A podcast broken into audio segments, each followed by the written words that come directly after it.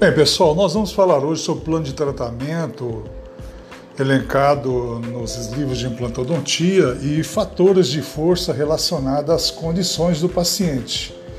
E nisso nós iremos falar nesses fatores de força relacionados ao paciente, como o bruxismo, a parafunção, o apertamento, a pressão da língua, o espaço e altura da coroa, dinâmica mastigatória, posição do arco e natureza do arco, entre outras coisas que nós iremos falar, tá bom? Um grande abraço para você.